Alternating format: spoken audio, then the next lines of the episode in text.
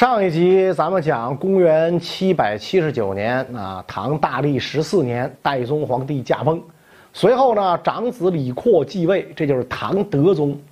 德宗皇帝继位的时候三十八岁，那正是怀着满腔抱负、力图有所作为的年龄啊。所以呢，在继位之初，他下定决心要让这安史之乱之后满目疮痍的大唐再现中兴的荣光。为了实现这个目标，德宗干的第一件事呢，就是抑奢崇俭、清明政治啊。史书上说他呀，动尊礼法，食马齿羹，不设盐烙啊。堂堂的一国之君啊，吃这个青菜的时候啊，连这个盐和酱都不放，那跟吃草差不多了啊。算是力图呢，把节俭的这个美德呀发挥到了极致啊。当然，在他自己生活简朴无华的同时啊，德宗呢也没忘了整顿朝中的这个奢靡浮夸之风。有一次呢，一位刺史进朝，想要用这个祥瑞讨得唐德宗的欢心，献给德宗皇帝一幅庆云图。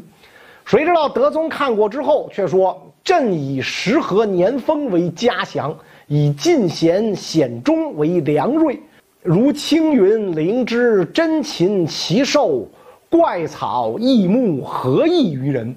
布告天下，自今有此，勿得上线。那所以呢，最后这个刺史呢一翻马屁，是拍到了马蹄上。朝中大臣知道此事，纷纷收敛，免得呢碰一鼻子灰。此外，德宗皇帝积极破除代宗朝的积弊，疏斥宦官啊。因为这个德宗的父亲代宗啊是由宦官拥立，所以对宦官很是忧宠啊。特别是呢。派往各地出使的宦官，任由其公开索贿、大肆搜刮。李阔还是皇太子的时候，就很清楚其中的弊端，所以当上皇帝之后，就下定决心对此问题加以整治。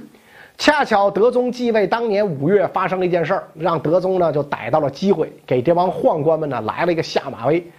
当时德宗派一名宦官前往淮西，给节度使李希烈颁这个荆节啊，荆节呢类似于信符。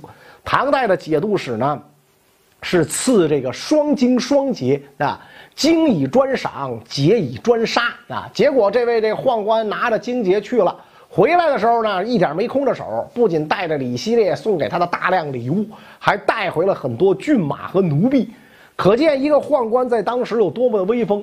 李阔一看这还了得，下令把这个宦官杖责六十，处以流刑。这件事儿很快传出京城。那些奉使出京还没有回来的宦官得知之后，马上明白了皇上的意思，啊，半路上把礼品扔了，把马轰走，奴婢遣散，再也不敢乱来。德宗一边疏斥宦官，一面呢开始亲近朝廷官员，非常的重用宰相杨炎。杨炎也没有辜负德宗的信任，干了一件让朝野震动的大事儿——废租调，行两税。这件事儿，即便是放在整个中国经济史上，都有着深远的影响。什么叫废租调行两税？自打大唐立国，一直沿用的是租庸调的税收方式啊。此制规定，凡是均田人户，不管你们家受田多少，都要按人头交纳定额赋税，并且服一定的徭役。但是，理想很丰满，现实很骨感。随着后来唐朝土地兼并越来越严重，大土地私有化是一日甚一日，小农逐渐就失去了土地。你失去土地，你人还在，你也得给朝廷交纳赋税、服徭役，是吧？有钱人如果家里人多，可以通过各种方式逃避赋税，比如说这个用官职啊、冒僧名啊、勾结官府啊。但是贫农无力负担，只能逃亡他乡或者依附富户。这么一来，均田制逐渐就徒有虚名，租庸调的征收难以落实啊！尤其在安史之乱之后，各级官员假借征收租庸调。弄出了很多苛捐杂税、中饱私囊，导致农民根本无法生存。这么一来，朝廷财政捉襟见肘。扬言针对这种情况，废除了以人头为对象的租庸调，改行两税法。说白了，就是按照纳税人赋税能力的大小来征税啊。贫农少征，富农多征。两税分夏秋两次征收，夏税六月之前完成，秋税十一月之前完成。使得这个赋税的负担趋向于合理，两税法一实行，效果特别明显啊！这个到了德宗建中末年，也就是公元七百八十三年，全国有一千三百多万两的税收，比以前的全部赋税还多出了百万。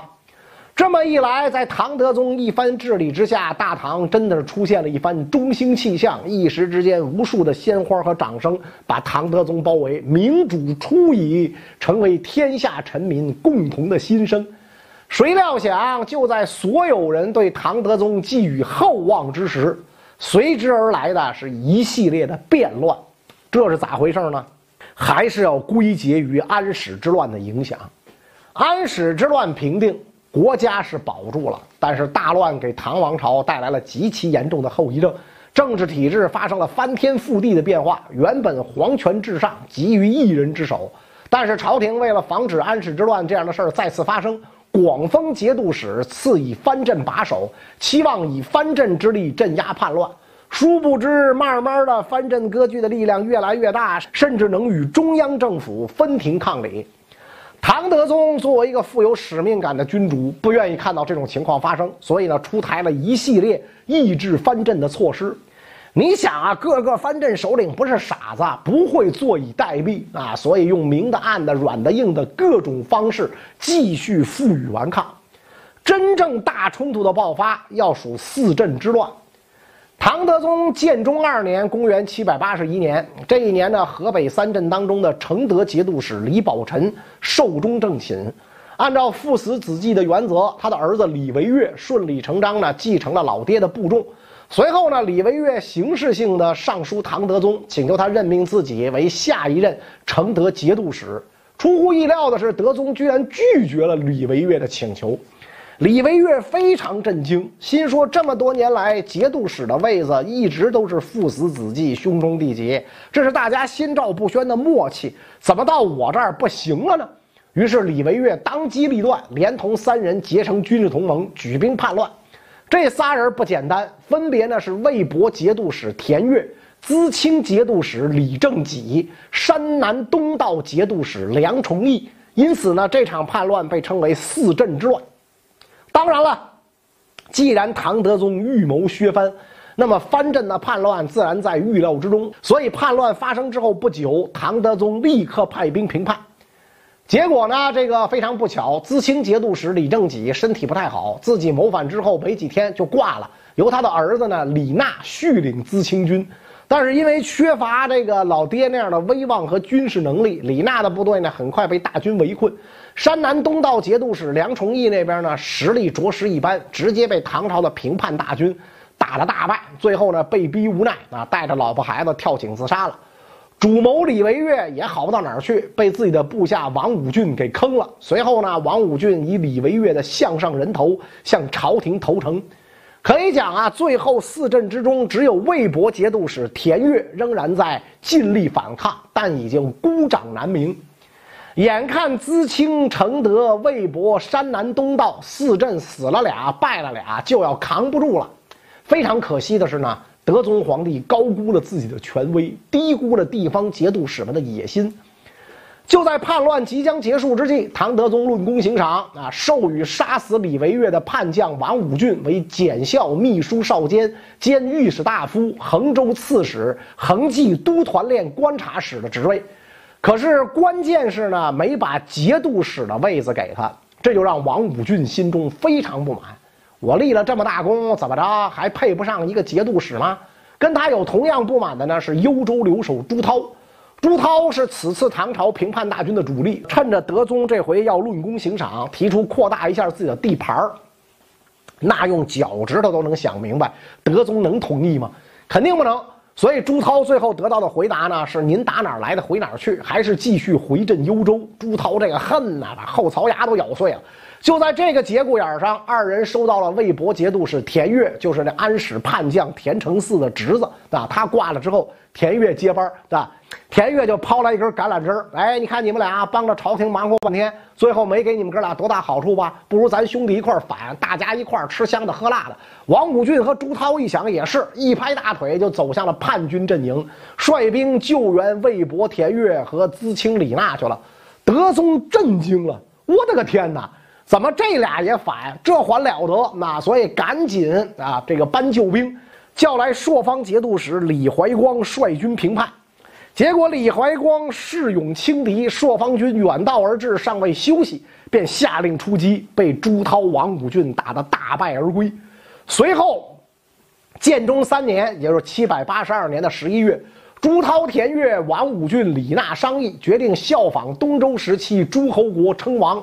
朱涛称纪王，王武俊称赵王，李纳称齐王，田悦称魏王，是吧？哥四个沐猴而冠。另外呢，朱涛被奉为盟主，称孤；其他三人称寡人，形成了新四镇反唐联盟。奄奄一息的叛军火焰再次在中原大地遍布。面对称孤道寡的四镇，德宗心说：“那不能坐以待毙呀！”于是任命啊淮西节度使李希烈为检校司空，让他再次出兵讨伐新四镇联盟。为啥说这个再次呢？因为在此之前平叛老四镇联盟的时候，也有淮西节度使李希烈的份儿，但是呢，最后他跟朱涛一样，攻城之后跟朝廷申请要地盘，结果呢，一张嘴就被德宗给否了，心里也是七个不服八个不忿，对朝廷深怀怨望。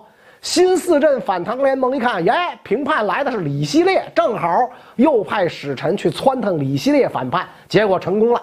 平叛大将李希烈摇身一变，自封兴王，天下都元帅，高举反唐大旗。原本朝廷寄予厚望，平定藩镇，中兴大唐的宏伟方略，就在这一众野心家的默契之下，被摧毁的面目皆非。德宗皇帝更加震惊，气得下巴直抖，派兵去征讨李希烈。结果一波一波是派过去了，不见有回来的，要么就是被打败，要么呢就是被困在了襄城，就是今天河南许昌。屋漏偏逢连夜雨，于是建中四年，德宗只好调泾原兵五千人救援被李希烈叛军围困的襄城。泾原呢，就是今天甘肃的泾川。十月初二，泾原节度使姚令言率领这五千兵马经过京城长安，一路之上，大家冒雨行进，是又冻又饿。所以士卒们满心希望能够得到朝廷厚赏，谁知道呢？这个泾原兵到达京城之后，赏赐一无所有，士兵们失望至极，无奈之下只好继续行军。这个时候，唐德宗才令京兆尹前来犒师，结果没想到这个犒师的物资被京兆尹给扣了，发到士兵手里只剩下了糙米和蔬菜。士兵们一个个怒不可遏，把饭菜踢翻在地，扬言道：“吾辈将死于敌，而食且不饱，安能以危命拒白刃耶？闻琼林大营二库，金帛盈溢，不如相与取之，是吧？我们离开父母、老婆、孩子，要跟敌人死战，吃都吃不饱，我们怎么能拿我们的生命去跟白刃相对抗？国家的琼林大营两座宝库，那堆积无数，干脆啊！”咱们就就就把这个东西取完自活算了。于是大家纷纷要返回长安啊。这个泾原节度使姚令言一看这个状况，赶紧安慰说：“咱们到了东都洛阳会有厚赏，你们不要鲁莽从事，这不是一条活路。”大家根本听不进去，用这个长戈直接把姚令言架了出去。姚令言无奈之下，赶紧上奏，德宗急忙命令赏赐布帛二十车，并派人呢前往安抚。但是这个时候已经晚了，使者刚走出宫门。泾原兵就来到了长安城下，随后斩断城门，攻入城中。德宗忙召禁军护卫，没有一个人报到。眼见情形危急，只能拖家带口，带着一百多人仓皇出逃，来到了奉天，就是今天的陕西前线。泾原士兵就进入了长安。原本被胁迫的姚令言知道已经犯下谋反大罪，只能铁了心一条路走到黑。鉴于乱军群龙无首，他建议。奉太尉朱此为主啊？为什么要选朱此呢？因为这个朱此啊是新四镇联盟盟主朱涛的哥哥，所以到了十月初三的夜里，朱此在泾原士兵的拥护下进入宫中，自称全知六军。朱此占据京城，有着这么得天独厚的条件，怎么会甘心固守一隅呢？所以他有更大的野心，就是建立自己的政权。果然，不久之后。朱此正式称帝，定国号为大秦，改元应天，遥封朱涛为皇太帝，诛杀了唐朝皇室郡王、王子、王孙七十七人。下一步要亲自领兵围攻奉天，跟李唐王朝争天下。德宗知道这件事之后，看了看身边这几块料啊，也没啥能派得出去的了。于是呢，派宦官骑马，赶快啊去找河北众将啊，让他们带兵来这个秦王。结果呢，真叫来了一位啊，是曾经被朱涛、王武俊打得大败的李怀光。不过这一次，怀光是扬眉吐气，在礼泉县那打败了朱此的骑兵。朱此因此引兵逃回长安。本来岌岌可危的奉天城，此刻欢声雷动。啊，军民纷纷议论，说怀光复三日不至，则城不守矣。啊，然而让德宗万万没有想到的是，奉天之围刚解，就传来了朔方节度使李怀光跟朱此联手的消息。这是咋回事这场兵变的罪魁祸首就是宰相卢杞。卢杞这个人妒贤嫉能，凡是影响他权位的，必然会遭到打击，甚至将杨炎排挤出朝。李怀光性格直率粗疏，所以跟他不对付啊。他经常说天下之乱是卢杞等人造成的，并表示呢武剑上当请诛之。奉天一解围，卢杞害怕这种事儿发生，就向德宗上奏说：怀光勋业，宗社世赖。臣闻贼徒破胆，皆无守心，不如使怀光乘胜进取京城，破竹之势不可失也。啊，让这个李怀光啊乘胜追击朱此，收复京城，别让他到奉天来。德宗深以为然，让李怀光去取长安。这么一来，李怀光心里就不舒服啊！我千里赴难，连皇上面儿都见不到，于是泱泱不乐。吾今已为奸臣所排，是可知矣。啊，被这个卢杞这个奸相排挤我啊，我这回知道了啊。李怀光都闹起了脾气，吞兵咸阳不进，屡次上书啊，这个暴扬这个卢杞等人的罪状，朝野舆论一片倒卢之声。德宗无奈，将卢杞贬为新州司马。这么一来，李怀光更为不安了。哎呦！德宗皇帝这耳根子太软了，大家一骂卢杞，就把卢杞贬为新州司马，是吧？就是今天广东，就那地方，当年蛮荒烟瘴，是吧？这要是以后谁说我的坏话，我岂不是同样的命运吗？所以这个时候，朱此呢，趁机写信给李怀光，跟他称兄道弟，而且呢，约定分地关中，永为邻国。哇塞，这个诱惑太大，李怀光由此就生了反心。德宗了解到了情况，因为奉天呐离咸阳很近，不敢再驻足此地，于是移驾凉州啊，就是这个陕西汉中。朝廷这种反应让李怀光骑虎难下，不得不反。这个时候，朱此却变了脸儿，屡次呢征调李怀光的兵马。李怀光心说：当时你可说的好好的，还跟我要分地关中，现在却以国君对待臣子的态度对待我，老子不干了。于是李怀光带着军队返回河中府，跟这个朱此分道扬镳啊，就是今天的这个山西永济。德宗一看机会来了，就秘密派人宣谕田悦、王武俊、李纳三人，表示宽咒其罪，许以官爵。啊，三人一见有台阶可下，大喜过望，决定重新效忠唐朝。但是表面上呢，还敷衍这个朱涛，各自称王如故。德宗一看，看来迷魂药下的不够猛，于是呢，在兴元元年正月初一改元，并且颁下罪己诏，宣称呢，造成兵变的过错都在自己身上。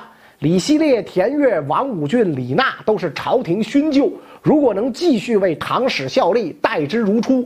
朱涛如果能投诚，也允许其归顺。只有朱此一人，盗窃名器，暴犯陵寝，所不忍言。获罪祖宗，朕不敢赦。这封兴元赦书成功的分化了叛军联盟。王武俊、田悦、李纳见到诏书，立即去掉王号，上表谢罪。李希烈没能被唬住，反而逆势称帝，改国号大楚，改元武成。朱此呢，把国号由大秦改为大汉，自称汉元天皇。德宗一看李希烈、朱此、朱涛兄弟是一条路走到黑了，于是呢，决定采取这个强硬手段，以大将李胜等人率军进逼长安。朱此无力抵御，率领这个部将弃城往吐蕃逃奔，逃亡路上被部将杀死，传守凉州。德宗得以返回京城。